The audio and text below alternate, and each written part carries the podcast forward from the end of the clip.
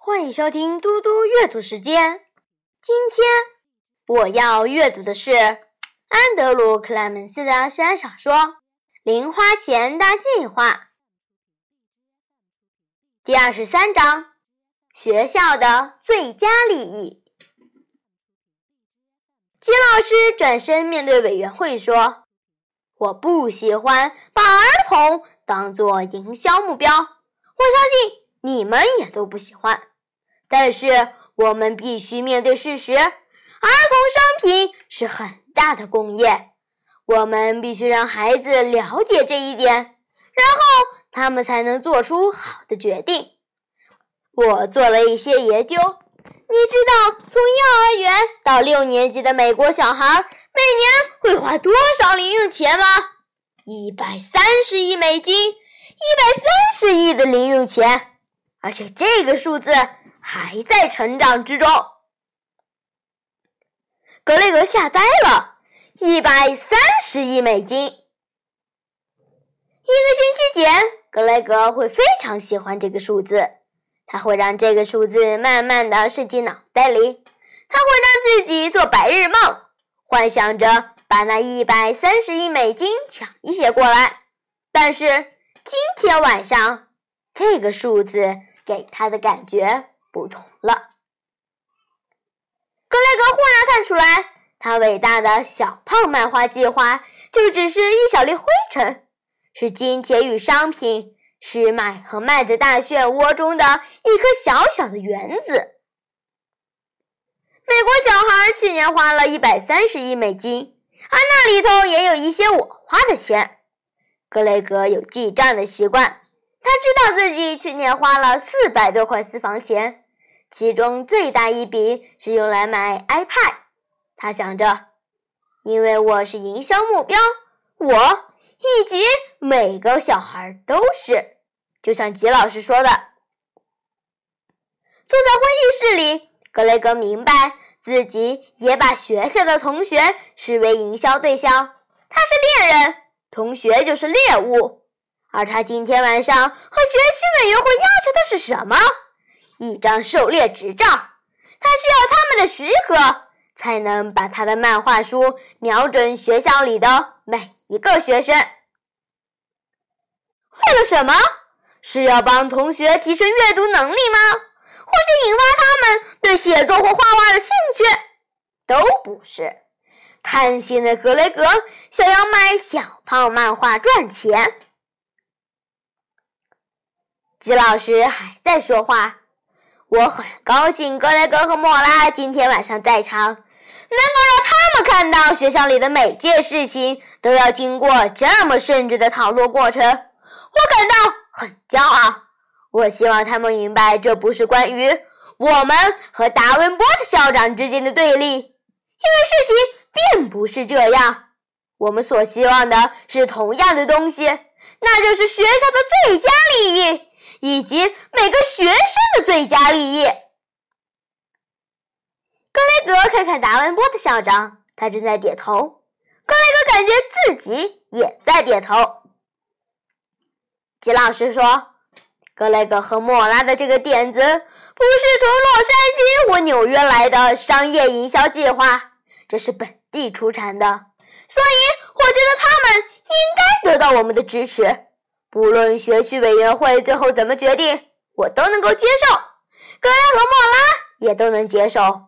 只要达文波特校长也觉得可以接受的话，因为在这件事情上，我们是同一个合作团队。金老师坐下，达文波特校长说：“我要感谢吉诺托波罗老师在这件事情上的合作邀请，我接受他的邀请。”我们会等待委员会的最后决定。达文波的校长站起来，走向他的位子。莫拉站起来，往房间后面走。格雷格想跟上去，但是停了下来。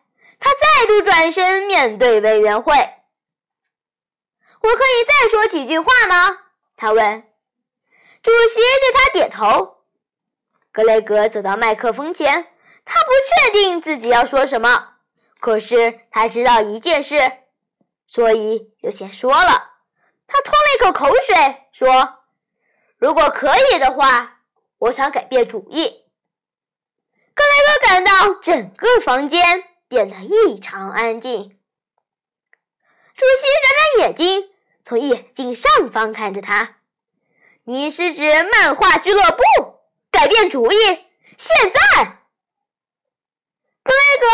吞了一口口水，说：“嗯，我是说，对。”因为达文波的校长说的对，如果我和莫拉得到特殊许可，在学校卖漫画，可是其他小孩不能卖他们做的东西，这不公平。音乐委员说：“那你现在的建议是什么呢？”格雷格说：“呃，我想，嗯，其实，嗯，应该有个更好的办法。呃，如果我们……”格雷格听到自己结结巴巴、言不及义的拖延时间，他知道为什么，因为其实他也没想到什么好主意。可是他觉得应该有所改变。他也知道时机就是现在。他身后有个声音说：“我想格雷格想说的是，学校福利社可能是解决的方式。”格雷格转过头，是吉老师。克雷格慢慢的点头，然后快速转身面对委员会。他很兴奋地说：“对，就是这样，学校福利社。”他边讲边思考说：“因为我们已经有了福利社，在学校里，在学校餐厅里，除了除了文具之外，我们也可以在那边卖我的漫画，还有其他的同学也可以在那边卖东西。”很多人有好的点子，而福利社可以像一家店，真正的店。除了在福利社买东西的小孩都必须付百分之五十，赚来的钱要捐一半出去，好做一些对学校有益的事。这样一来，就是一半为了赚钱，一半为了学习。这，这就是我的想法。如果可行的话。然后，格雷格站起来，转身走回位子。经过校长身边的时候，他看了看他的眼睛，他在微笑，他也对他微笑。然后他说：“等一下，格雷格。”他弯下身子，捡起一个小纸箱给他，是那些旧漫画书。我已经不需要了。格雷格涨红了脸，想开口说话，但这时。主席已经在叫下一位发言者了。格雷格给校长一个尴尬的微笑，接过纸箱，快速回到座位。大文博的校长坐下来时，忍不住想：“真是个了不起的孩子，我真为他感到骄傲。”当格雷格把纸箱放在膝上坐下时，忍不住想：“哇，一百三十亿美金！”谢谢大家，我们下次再见。